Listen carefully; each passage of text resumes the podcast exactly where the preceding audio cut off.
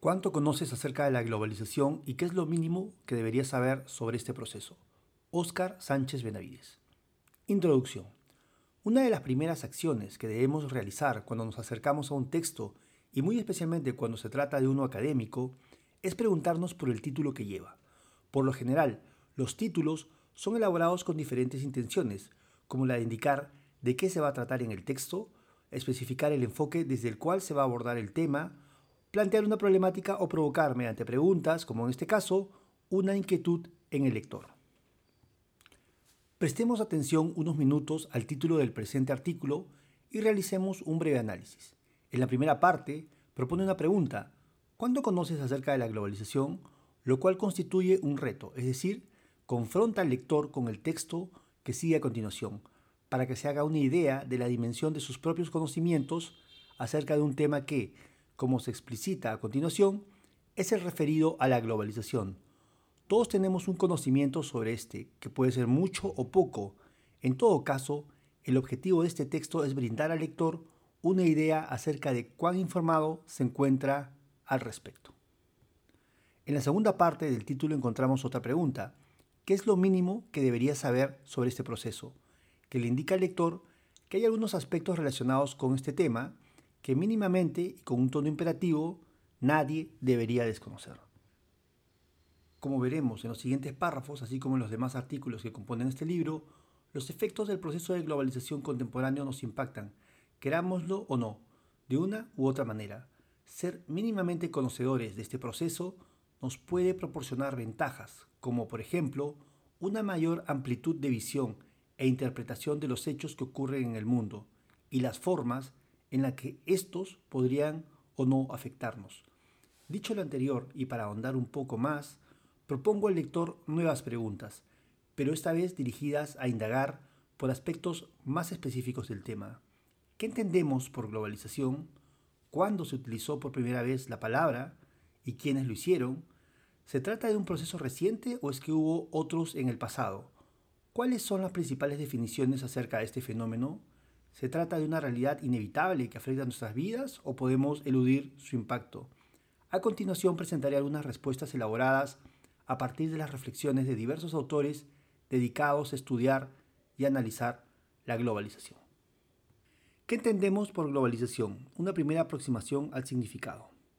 Cuando nos dedicamos a estudiar cualquier tema, un buen punto de partida es acudir al diccionario. Así, por ejemplo, para el caso de la palabra globalización, el Diccionario de la Lengua Española la registra en la 22 edición con el siguiente significado. Tendencia de los mercados y de las empresas a extenderse alcanzando una dimensión mundial que sobrepasa las fronteras nacionales. DLE 2001. Como se puede apreciar, el término globalización se encuentra relacionado con el mundo de los agentes económicos y comerciales, cuyas acciones alcanzan una dimensión que trasciende la de los actuales estados nacionales o países. Si comparamos el significado de esta misma palabra con el que registra la 23 edición, vamos a encontrarnos una sustancial diferencia. 1. Acción de globalizar, integrar cosas diversas. Haría falta una globalización de los datos parciales obtenidos. 2. Extensión del ámbito propio de instituciones sociales, políticas y jurídicas a un plano internacional el Tribunal Penal Internacional es un efecto de la globalización. 3. Difusión mundial de modos, valores o tendencias que fomenta la uniformidad de gustos y costumbres. 4. ECON, proceso por el que las economías y mercados, con el desarrollo de las tecnologías de la comunicación, adquieren una dimensión mundial de modo que dependen cada vez más de los mercados externos y menos de la acción reguladora de los gobiernos. RAE 2014. Esta vez son las cuatro las acepciones que tienen la palabra globalización. Descartando la primera de ellas por referirse a una actividad cognitiva que pueden realizar las personas, tenemos que la segunda y la tercera mencionan aspectos como la internacionalización de las instituciones o la mundialización de valores y tendencias que generan una homogenización en gustos y costumbres. En su última acepción, volvemos nuevamente al ámbito económico y comercial y la novedad es que se incorpora a las tecnologías de la comunicación como un factor que ha posibilitado la expansión de mercados. Los gobiernos ahora sí existen, se les menciona en esta última acepción, pero ya no solo ven traspasadas sus fronteras nacionales, sino que también tienen un rol cada vez menor en este escenario.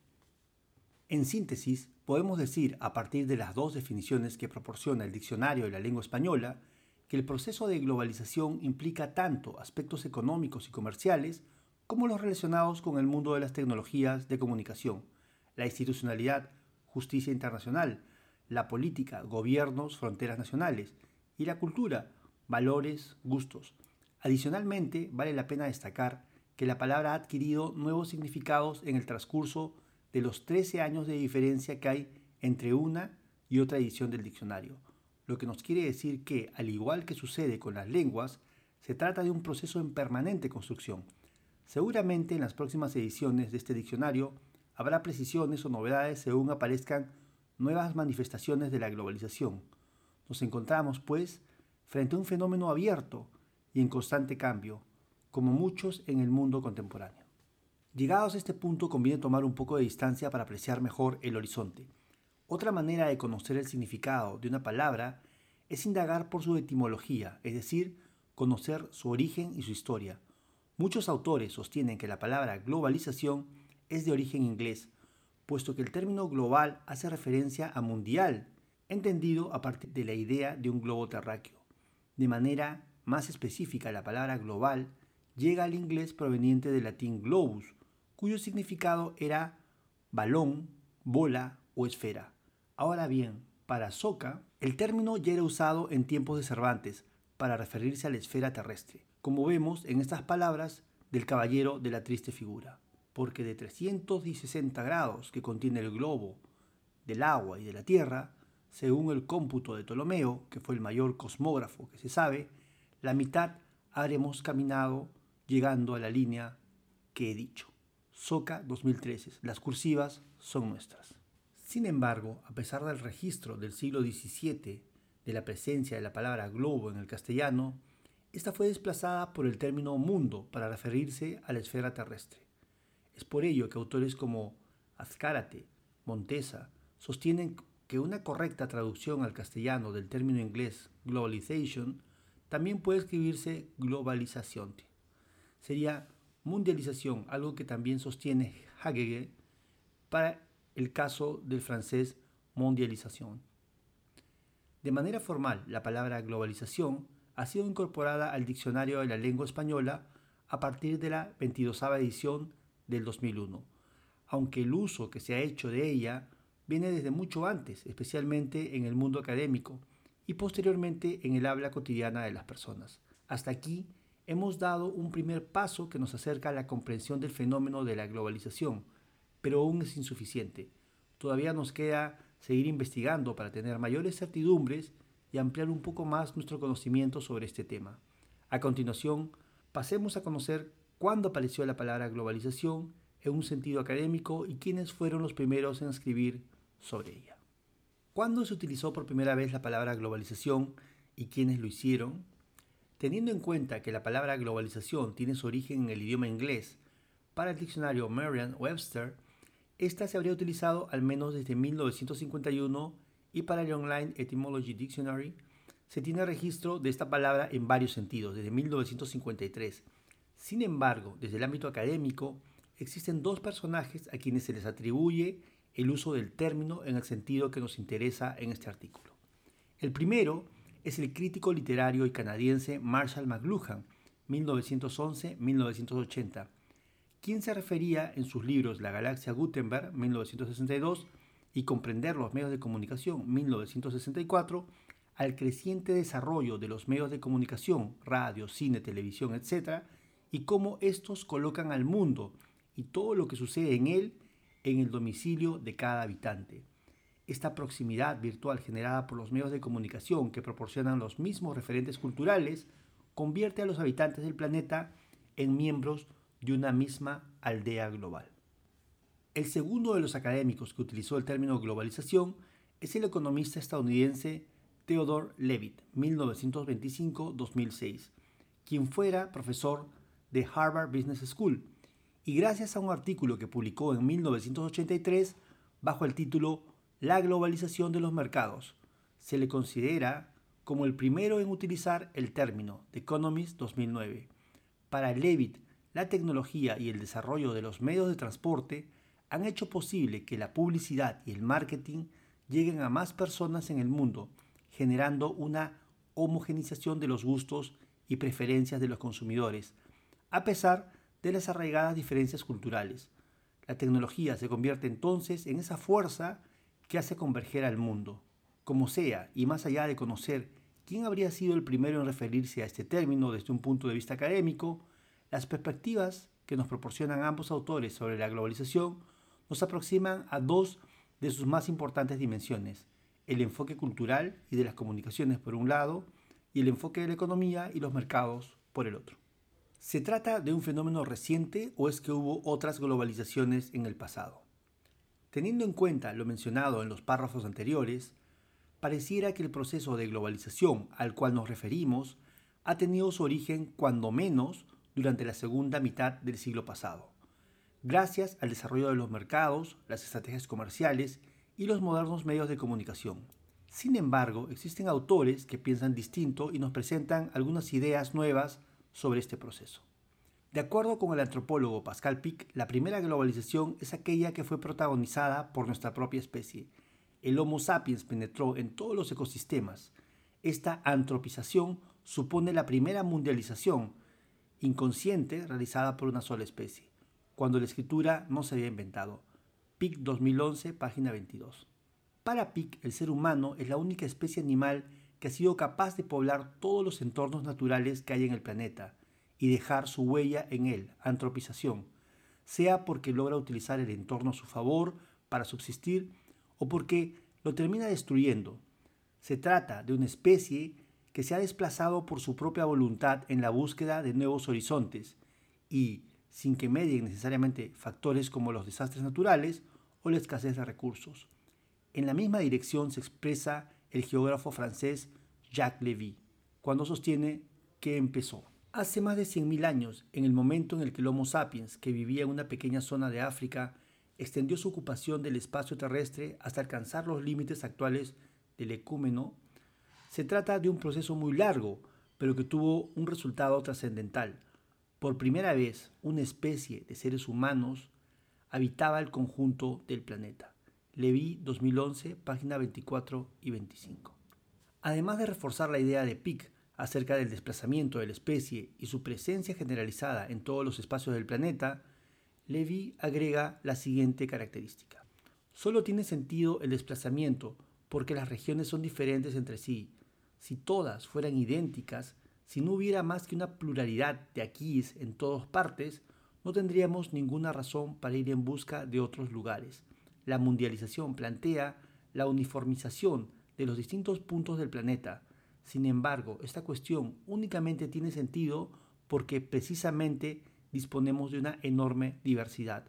Levi 2011, página 25. De la cita anterior destacamos una idea adicional. Si bien Levi le enmarca en el ámbito de la diversidad de los entornos naturales, algo parecido sucede con las relaciones entre los grupos humanos. El geógrafo Christian Gratalup la formula de la siguiente manera. La historia de la humanidad está marcada por una tensión entre el fraccionamiento en sociedades distintas y su unión en conjuntos más amplios. La idea de mundialización corona esta segunda tendencia, pero la fisión, la desunión o incluso la antimundialización son igualmente una constante histórica. La historia de las lenguas, claro proceso de fraccionamiento donde los haya, evidencia esta dinámica de difusión y de fisiones. Gratalup 2011, página 36. De este modo, se entiende que los seres humanos nos movemos constantemente entre estas dos grandes fuerzas. La primera de ellas es aquella que fragmenta y disgrega de acuerdo con las diferencias y particularidades de cada grupo de seres humanos, mientras que la segunda es aquella que fusiona, aquella que se identifica con ese proceso de globalización que conocemos. Se trata, pues, de una fuerza que uniformiza. Si la tendencia que fusiona prospera en materia de lenguas, por ejemplo, sería esperable que todos hablemos el mismo idioma. Sin embargo, sucede también lo contrario. La realidad nos demuestra que coexisten una pluralidad de lenguas en el mundo. Para el historiador Yuval Noah Harari, autor del libro de Animales a Dioses, breve historia de la humanidad, el ser humano se hace con una visión global. En los últimos siglos, cuando los imperios crecieron y el comercio se intensificó, Harari 2015, página 193, de acuerdo con este autor, los últimos siglos no son necesariamente el 19 o el 20, sino aquellos que en la larga historia de la humanidad corresponden al primer milenio antes de Cristo, aproximadamente, cuando arraigó la idea de un orden universal entre los seres humanos. Harari tomará en cuenta una característica clave del Homo sapiens que lo distingue de otros animales y nos cuenta lo siguiente. Evolucionó para pensar que la gente se dividía entre nosotros y ellos. Nosotros era el grupo situado en nuestro entorno inmediato, quien quiera que uno fuera, y ellos eran todos los demás. Pero a partir de la revolución cognitiva, Homo sapiens se hizo cada vez más excepcional a este respecto. La gente empezó a cooperar de manera regular con personas totalmente extrañas a las que imaginaba como hermanos o amigos. Harari 2015, páginas 193 y 194.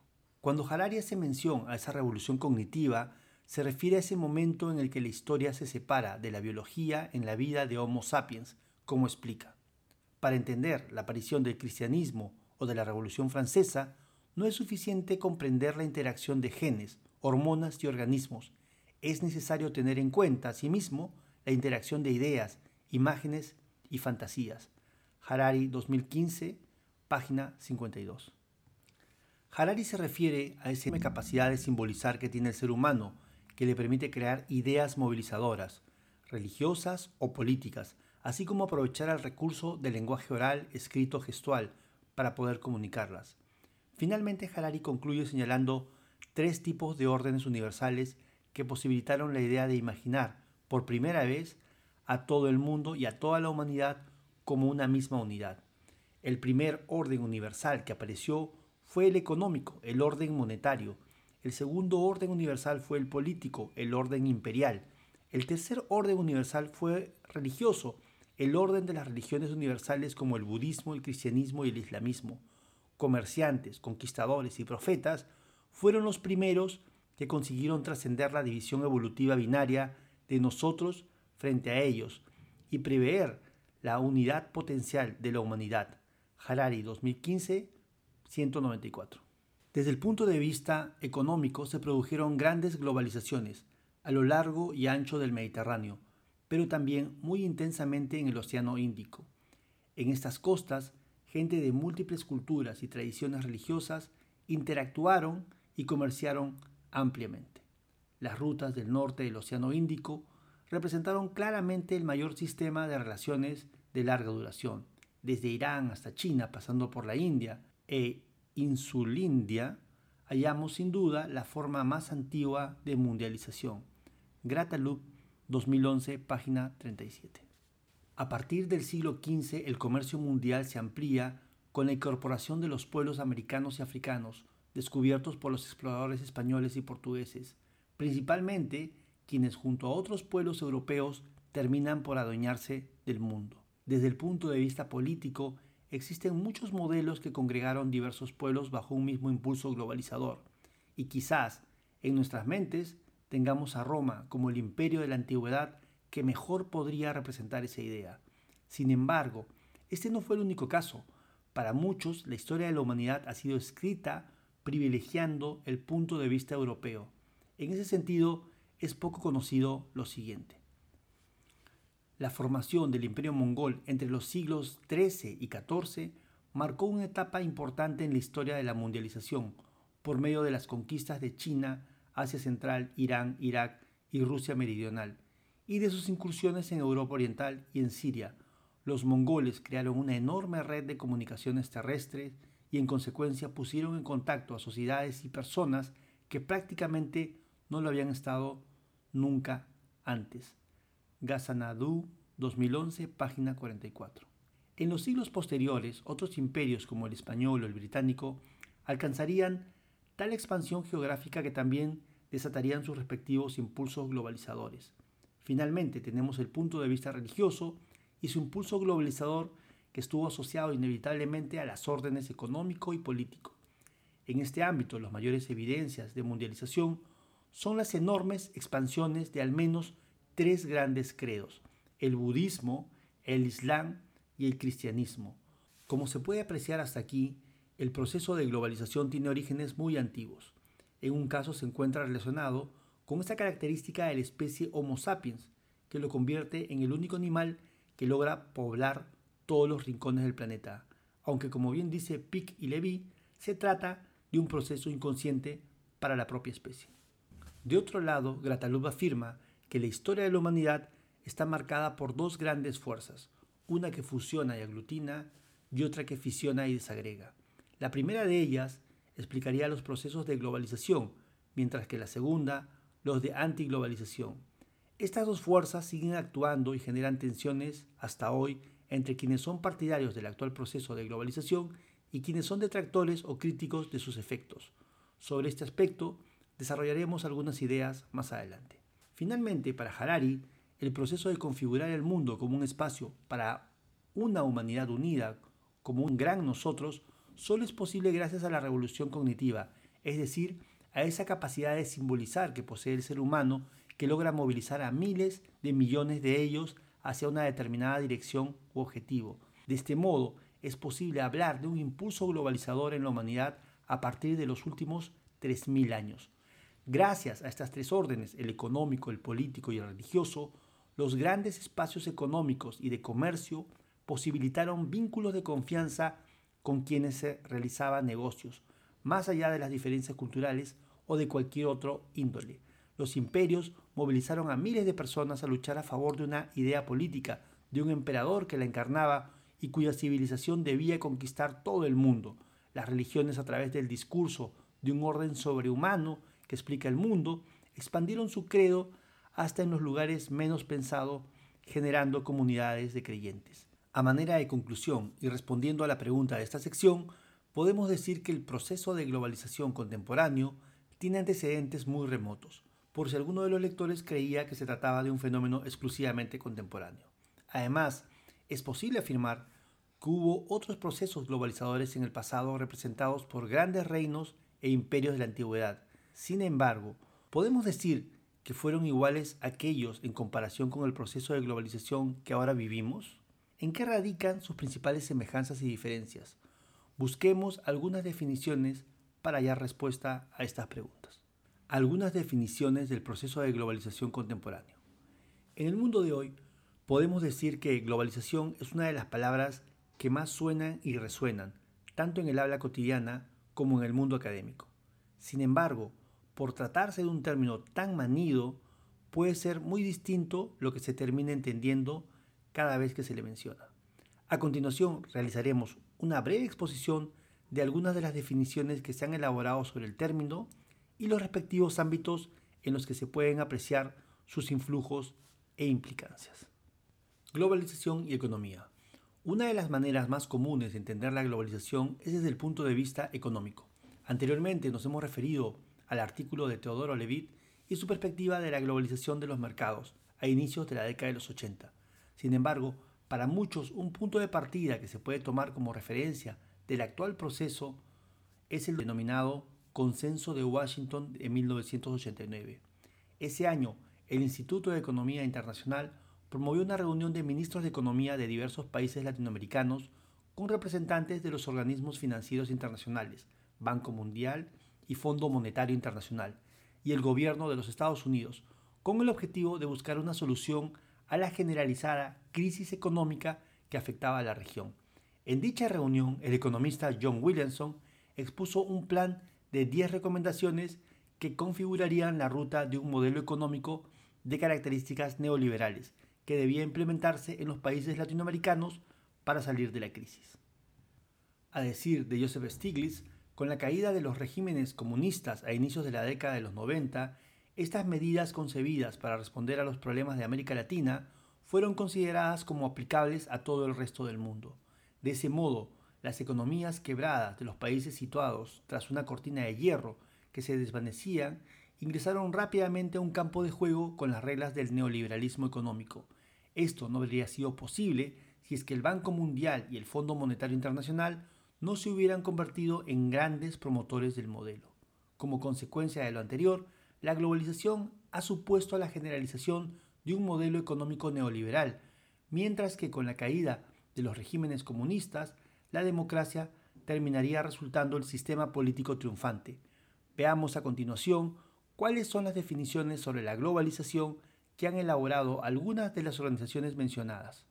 Para el Banco Mundial, el término globalización puede referirse a múltiples aspectos y señala, dos puntos, al parecer no existe una definición exacta y ampliamente aceptada. De hecho, la variedad de significados que se le atribuye parece ir en aumento, en lugar de disminuir, con el paso del tiempo, adquiriendo connotaciones culturales, políticas y de otros tipos, además de la económica, sin embargo, el significado más común o medular de globalización económica se relaciona con el hecho de que en los últimos años una parte de la actividad económica del mundo, que aumenta en forma vertiginosa, parece estar teniendo lugar entre personas que viven en países diferentes, en lugar de en el mismo país. Banco Mundial, sin fecha, las cursivas son nuestras. Estas actividades económicas que aumentan de manera vertiginosa y que tendrían como característica clave el ser transfronterizas serían principalmente el incremento del comercio internacional, el aumento gradual de la inversión extranjera directa, IED, y el flujo de mercados de capitales. De otro lado, para el Fondo Monetario Internacional, el término globalización puede tener muchas acepciones, pero desde el punto de vista económico es dos puntos, el resultado de la innovación humana y el progreso tecnológico. Se refiere a la creciente integración de las economías de todo el mundo, especialmente a través del comercio y los flujos financieros.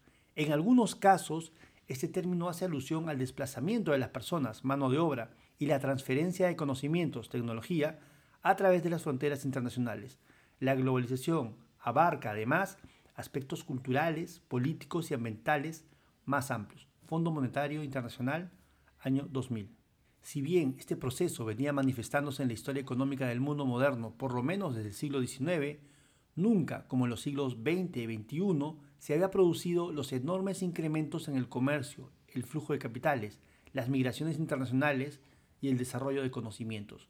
Sin embargo, para el Fondo Monetario Internacional, también es importante notar que dicho proceso de globalización puede ser visto desde una perspectiva crítica, es decir, tomando en cuenta sus aspectos positivos y negativos. Dos puntos. Gracias a la globalización es posible beneficiarse de mercados cada vez más vastos en todo el mundo y tener mayor acceso a los flujos de capital y a la tecnología y beneficiarse de importaciones más baratas y mercados de exportación más amplios. Pero los mercados no garantizan necesariamente que la mayor eficiencia beneficiará a todos. Los países deben estar dispuestos a adoptar las políticas necesarias y en el caso de los países más pobres posiblemente necesiten el respaldo de la comunidad internacional a tal efecto. Fondo Monetario Internacional, año 2000. Mientras que para el Banco Mundial la globalización se entiende como un proceso estrictamente económico, para el Fondo Monetario Internacional tiene aspectos adicionales, como los referidos a la migración de mano de obra, el desarrollo tecnológico y aspectos políticos, culturales y ambientales. Como se puede seguir de los documentos citados, en esta globalización económica no es posible generalizar que, gracias al modelo neoliberal del libre mercado, los beneficios de este proceso alcanzan a todos. Expresamente se indica que los países deben realizar ajustes al modelo para mejorar la distribución de los beneficios, especialmente de los más pobres. A continuación, veamos qué nos dice la Organización de Naciones Unidas, ONU, respecto este tema. En el documento titulado todo lo que siempre has querido saber sobre las Naciones Unidas, la organización no solo se dedica a divulgar su estructura o su funcionamiento, sino también difunde los grandes temas que han impulsado a nivel global. Así, por ejemplo, tenemos el documento titulado Objetivos de Desarrollo del Milenio, mediante el cual los países firmantes se comprometieron en la cumbre del milenio, realizada entre los días 6 y 8 de septiembre de 2000, a ocho grandes objetivos, en ese mismo documento, la ONU tiene una sección referida a la globalización y la define de la siguiente manera. Dos puntos. La globalización es un fenómeno inevitable en la historia humana que se ha acercado al mundo a través del intercambio de bienes y productos, información, conocimiento y cultura. En las últimas décadas, esta integración mundial ha cobrado velocidad de forma espectacular debido a los avances sin precedentes en la tecnología, las comunicaciones, la ciencia, el transporte y la industria. Si bien la globalización es a la vez un catalizador y una consecuencia del progreso humano, es también un proceso caótico que requiere ajustes y plantea desafíos a problemas importantes. ONU 2008. Como se puede apreciar, si bien se trata de un proceso que ellos consideran como generadores de importantes avances sin precedentes en el mundo, para la ONU los ajustes a un proceso que ha resultado caótico terminan siendo necesarios. Pero, ¿por qué se habla de ajustes, de proceso caótico, de desafíos y problemas? Más adelante, el mismo documento responde a esta pregunta. Dos puntos. Cuando la gente critica los efectos de la globalización, suele referirse a la integración económica. La integración económica se produce cuando los países reducen los obstáculos, como los aranceles de importación, y abren su economía a la inversión y al comercio con el resto del mundo. Los detractores se quejan de que las disparidades que se producen en el sistema comercial mundial de hoy perjudican a los países en desarrollo. ONU 2008. Entre los efectos de este proceso de globalización económica hay resultados de crecimiento indiscutibles, así como también una considerable reducción de la pobreza en países como India, China, Vietnam y Uganda. Pero por otro lado, hay muchos países que no han percibido mayores beneficios. Por ejemplo, la mayoría de los africanos que apenas han visto mejoras en su situación. A partir de lo anterior, la ONU concluye. Dos puntos. Para que todos los países puedan beneficiarse de la globalización, la comunidad internacional debe seguir esforzándose por reducir las distorsiones en el comercio internacional disminuyendo las subvenciones a la agricultura y los obstáculos comerciales que favorecen a los países desarrollados y por crear un sistema más justo. ONU 2008. Nos encontramos ante una globalización económica que ha generado disparidades, muchos beneficios que han alcanzado solo a una cantidad de países, mientras que casi ningún beneficio o muchos perjuicios a otros. De acuerdo con el Banco Mundial, se puede concluir, dos puntos, la globalización genera oportunidades, pero también ocasiona riesgos, a la vez que aprovecha las oportunidades de mayor crecimiento económico y el mejor nivel de vida que trae consigo una mayor apertura, las autoridades a cargo de formular políticas en el ámbito internacional, nacional y local también enfrentan el desafío de mitigar los riesgos para los pobres, vulnerables y marginados, y de aumentar la igualdad y la inclusión. Banco Mundial sin fecha. Mientras que los estudios del Fondo Monetario Internacional acerca de este proceso afirman dos puntos. A medida que el proceso de globalización ha avanzado, las condiciones de vida, sobre todo medidas utilizando indicadores amplios de bienestar, han mejorado apreciablemente en casi todos los países. Sin embargo, los más beneficiados han sido los países avanzados y solo algunos de los países en desarrollo.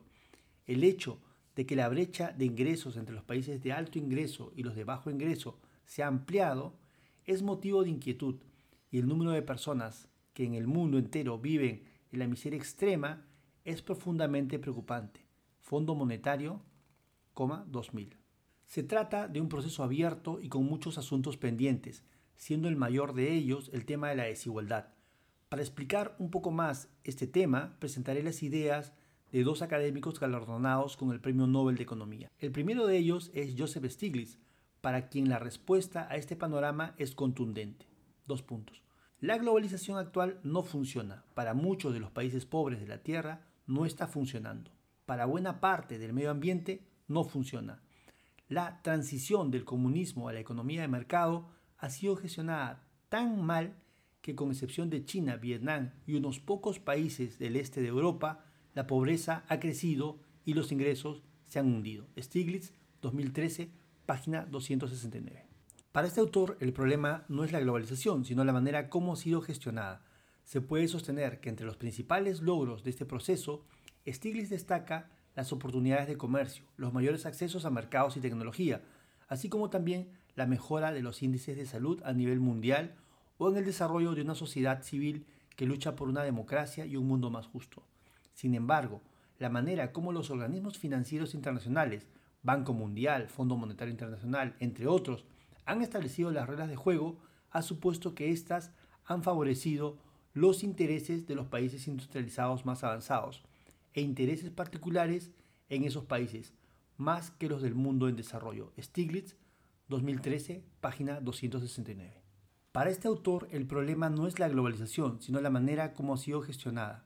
Se puede sostener que entre los principales logros de este proceso Stiglitz destaca las oportunidades de comercio, los mayores accesos a mercados de tecnología, así como también la mejora de los índices de salud a nivel mundial o en el desarrollo de una sociedad civil que lucha por una democracia un mundo más justo. Sin embargo, la manera como los organismos financieros internacionales, Banco Mundial, Fondo Monetario Internacional, entre otros, han establecido las reglas de juego, ha supuesto que éstas han favorecido a los intereses de los países industrializados más avanzados e intereses particulares en esos países, más que los del mundo en desarrollo. Stiglitz, 2003, página 269.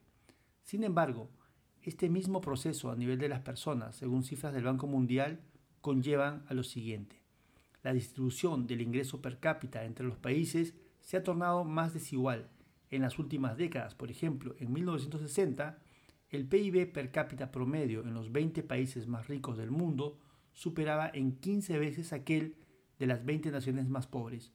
Hoy esta brecha se ha incrementado hasta 30 veces, puesto que en promedio los países ricos han crecido más rápido que los pobres.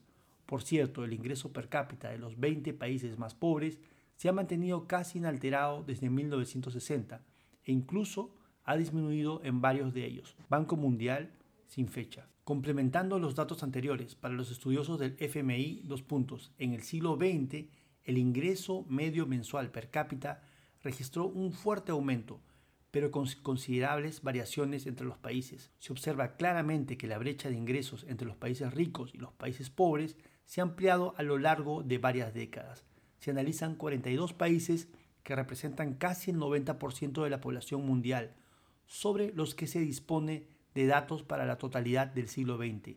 La conclusión a la que se llega es que el Producto per cápita creció apreciablemente, pero la distribución del ingreso entre los países muestra hoy una mayor desigualdad que a comienzos del siglo Fondo Monetario Internacional año 2000. En el siglo XX el ingreso medio mundial per cápita registró un fuerte aumento, pero con considerables variaciones entre los países. Se observa claramente que la brecha de ingresos entre los países ricos y los países pobres se ha ampliado a lo largo de varias décadas. Se analizan 42 países que representan casi el 90% de la población mundial, sobre los que se dispone de datos para la totalidad del siglo XX. La conclusión a la que se llega es que el Producto per cápita creció apreciablemente, pero la distribución del ingreso entre los países muestra hoy una mayor desigualdad que a comienzos de siglo. Fondo Monetario Internacional, año 2000. Más recientemente, la organización no gubernamental Oxfam International ha elaborado el informe Una economía al servicio del 1% y nos proporciona datos tremendamente reveladores como los siguientes. En el 2015, solo 62 personas poseían la misma riqueza que 3.600 millones, la mitad más pobre de la humanidad. No hace mucho, en el 2010, eran 388 personas. 2. La riqueza en manos de las 62 personas más ricas del mundo se ha incrementado en un 45% en apenas 5 años, algo más de medio billón de dólares, 542 mil millones desde el 2010 hasta alcanzar 1.76 billones de dólares. 3. Mientras tanto, la riqueza en manos de la mitad más pobre de la población se redujo en más de un billón de dólares en el mismo periodo, un desplome del 38%. 4. Desde el inicio del presente siglo, la mitad más pobre de la población mundial solo ha recibido el 1% del incremento total de la riqueza mundial, mientras que el 50% de esa nueva riqueza ha ido a parar a los bolsillos del 1% más rico. 5 los ingresos medios anuales del 10% más pobre de la población mundial, en quienes se concentran pobreza, hambre y exclusión, ha aumentado menos de 3 dólares al año en casi un cuarto de siglo. Sus ingresos diarios han aumentado menos de un centavo al año. Oxfam 2016. Como se puede apreciar, y tal como sostienen los estudios del Banco Mundial, Fondo Monetario Internacional y la ONU, el proceso de globalización económica requiere de ajustes y desafíos que enfrentar. Además de la enorme desigualdad generada por las políticas económicas, hoy es un gran reto hacer frente a las tramas de elevación fiscal que permite a los grupos económicos más poderosos de todo el mundo, así como también a los políticos corruptos, amasar fortunas ilegales y esconderlas en paraísos fiscales. Para concluir, veamos qué dice Paul Krugman, el otro premio Nobel de Economía, al que nos vamos a referir sobre los ricos en Estados Unidos. Estas opiniones fueron expresadas pocos días antes de la publicación del informe Oxfam International en su columna habitual del New York Times titulada ¿Es necesaria tanta desigualdad?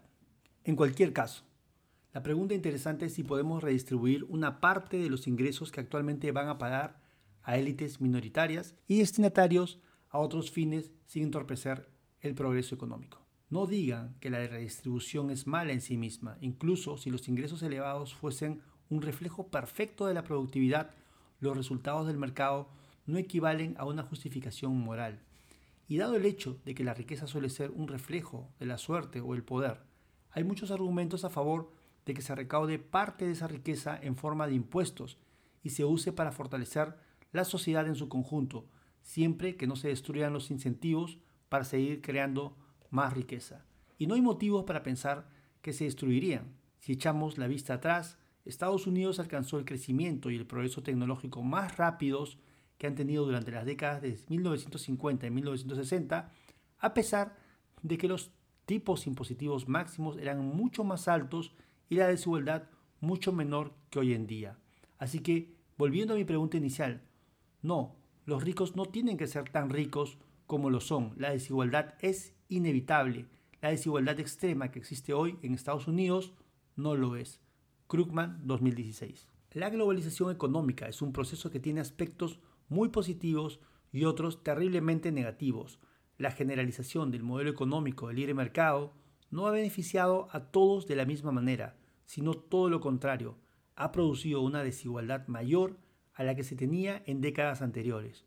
Los organismos internacionales y diferentes estudiosos nos aclaran que si bien hay avances considerables generados por las características de la globalización económica de los últimos años, hay muchos ajustes que hacer, especialmente en materia de redistribución y lucha contra la desigualdad extrema. Globalización, comunicaciones y cultura.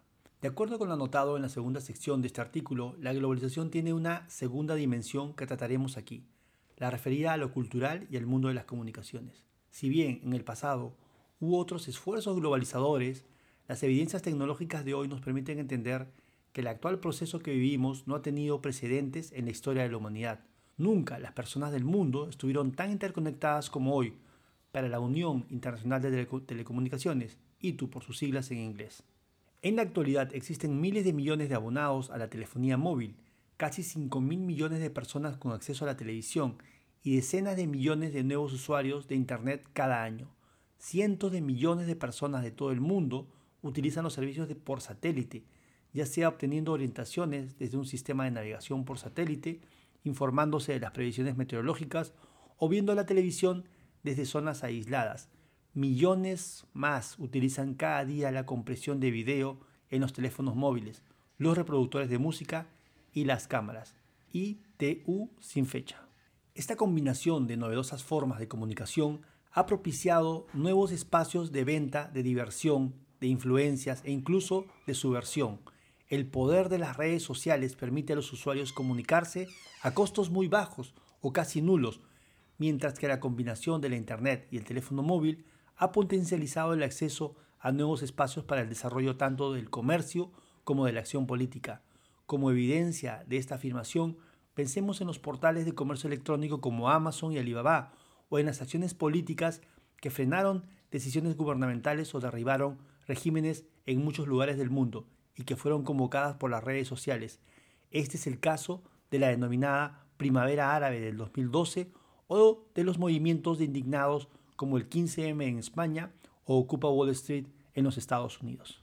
Sin embargo, a pesar de la enorme difusión de nuevas tecnologías de las comunicaciones, aún hay cuestiones pendientes y dignas de un debate. A pesar de la masificación y el abaratamiento de los teléfonos móviles, todavía existe una brecha digital que mantiene sin acceso a cientos de millones de personas en el mundo. Las infraestructuras de comunicaciones son considerablemente superiores entre Norteamérica, Europa y Asia frente a las muy inferiores en continentes como América del Sur y África, por ejemplo. En materia de transporte, el mayor impacto se ha logrado gracias al desarrollo de vehículos con mayor capacidad de carga y traslado de pasajeros. Dos son los más significativos en el actual proceso de globalización. De un lado están los aviones, que progresivamente han ido mejorando su desempeño y construyéndose en cantidades cada vez mayores, y de otro lado, una creciente industria naval que ha desarrollado buques con una mayor capacidad de carga de contenedores, elemento clave para el desarrollo del comercio contemporáneo. Ahora bien, aunque las barreras fronterizas se hayan reducido a una mínima expresión y el desarrollo tecnológico contemporáneo permita tener un intercambio comercial cada vez más intenso, este nuevo escenario ha sido propicio también para el crecimiento de las actividades económicas ilícitas, como el narcotráfico, la trata de personas y el financiamiento de grupos terroristas internacionales. Así, para Moisés Naín, por ejemplo, los criminales nunca habían sido tan globales, tan ricos y tan políticamente influyentes, mientras que para Loretta Napoleoni, los grupos terroristas como ISIS hoy se comportan del mismo modo que las empresas transnacionales para lograr sus objetivos. En el ámbito cultural, uno de los aspectos centrales que caracteriza al actual proceso de globalización es la difusión de una serie de principios nacidos en la tradición de Occidente, como cimientos de un orden jurídico y político a nivel mundial.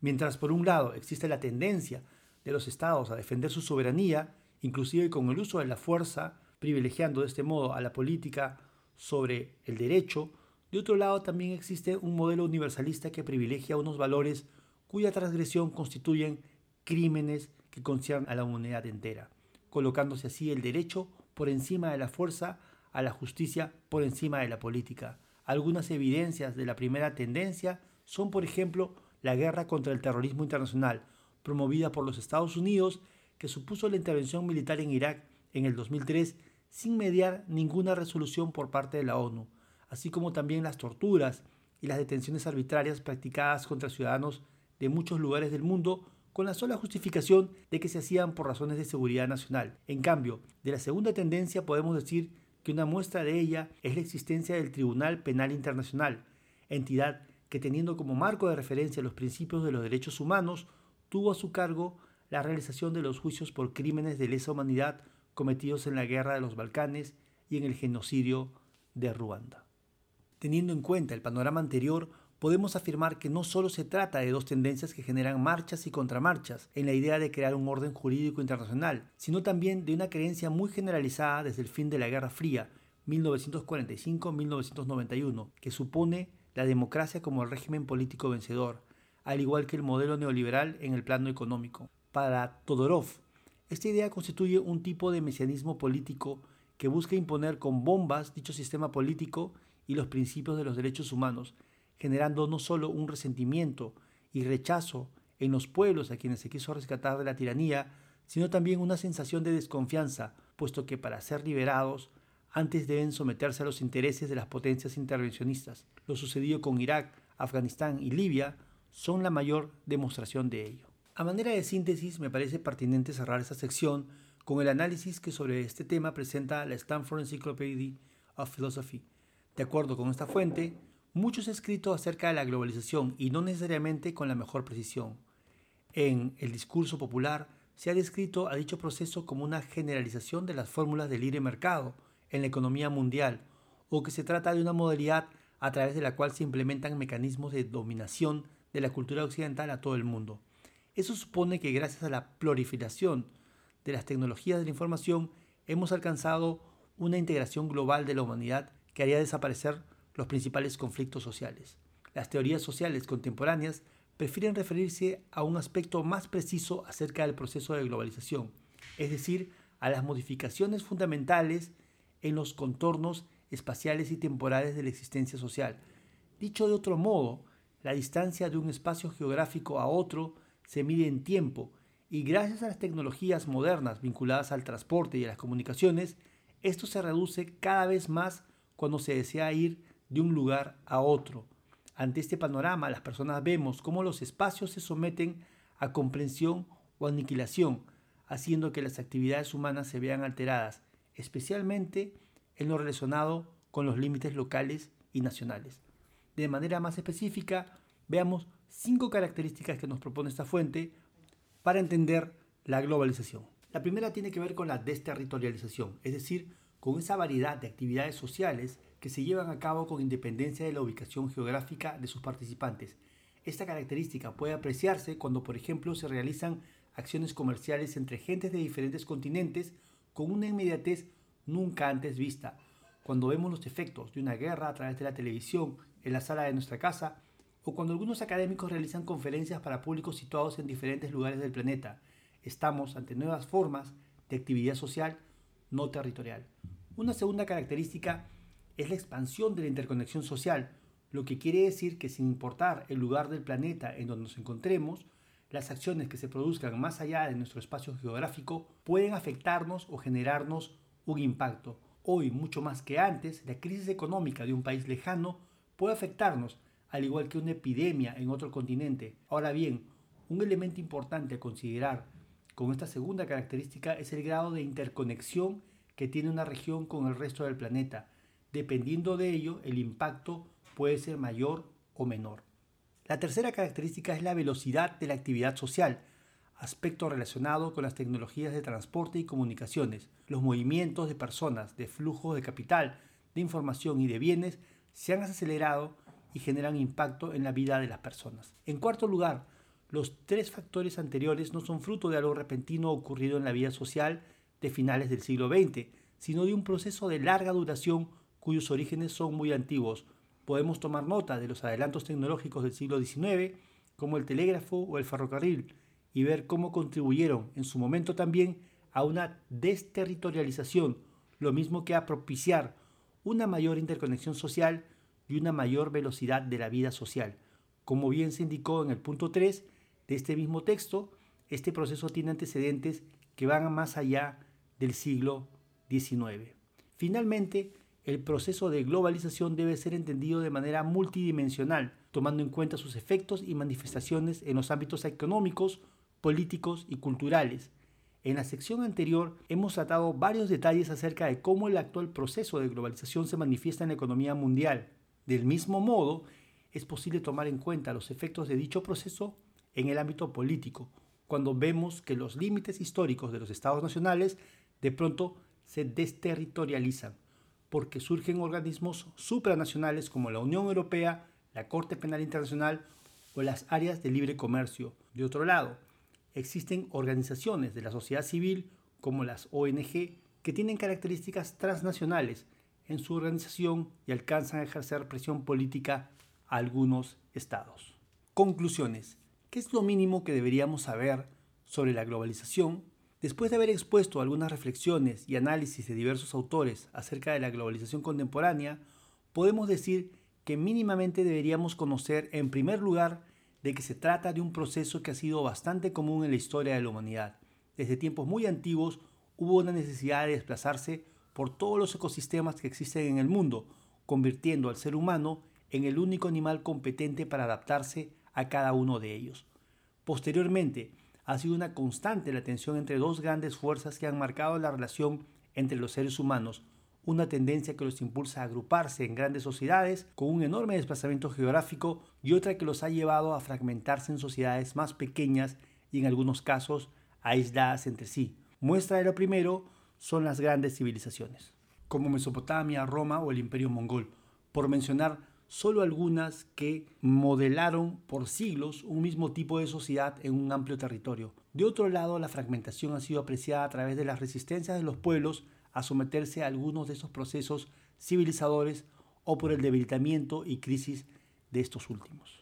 En segundo lugar, lo que debe quedarnos claro del actual proceso de globalización es que se trata de uno sin precedentes y único en la historia de la humanidad, muy especialmente por el desarrollo de las tecnologías que han permitido que las comunicaciones y el transporte hayan impactado en el mundo de la economía, los negocios, la política, la cultura y las relaciones humanas. Sin embargo, tal y como se ha sostenido en este artículo, no todas las áreas del mundo ingresan a esta globalización en las mismas condiciones y a su vez algunas de estas zonas son insignificantes para este proceso. La desigualdad y la inequidad, la exclusión son también características y consecuencias que han generado la actual globalización. En tercer lugar, es importante reconocer que la globalización es un proceso inevitable, pero sus consecuencias pueden y necesitan ser mitigadas, tal y como se ha señalado líneas arriba a través de las opiniones de autores y organismos consultados. En ese sentido, se trata de un proceso que genera debates en el mundo y tiene mínimamente como protagonistas a los entusiastas de la globalización y a los escépticos.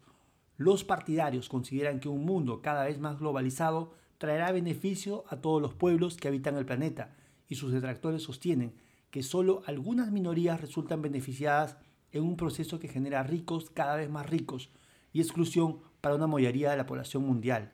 Para muchos, la defensa de alguna de esas posiciones se hace con una fuerte carga ideológica que les impide reconocer los límites de sus propias posiciones. Finalmente, como parte de ese debate, es importante anotar que existen muchos otros temas para ser discutidos que por razones de espacio no hemos podido desarrollar aquí. Me refiero a los impactos de la globalización en la industria del entretenimiento, a través de los contenidos televisivos, cinematográficos y musicales en el mundo de los deportes, las migraciones internacionales, sean estas forzadas o no, o el desarrollo de la industria turística, el debilitamiento o reforzamiento de las culturas nacionales, los paraísos fiscales y por último, pero no por ello menos importante, el futuro medioambiental del planeta. El informe Cambio Climático 2014, Mitigación del Cambio Climático, elaborado por el Panel Intergubernamental de Expertos sobre Cambio Climático, IPPC, afirma que las causas del calentamiento global son básicamente tres, el modelo económico actual, la matriz energética y la sobrepoblación. A nivel mundial, el crecimiento económico y el crecimiento demográfico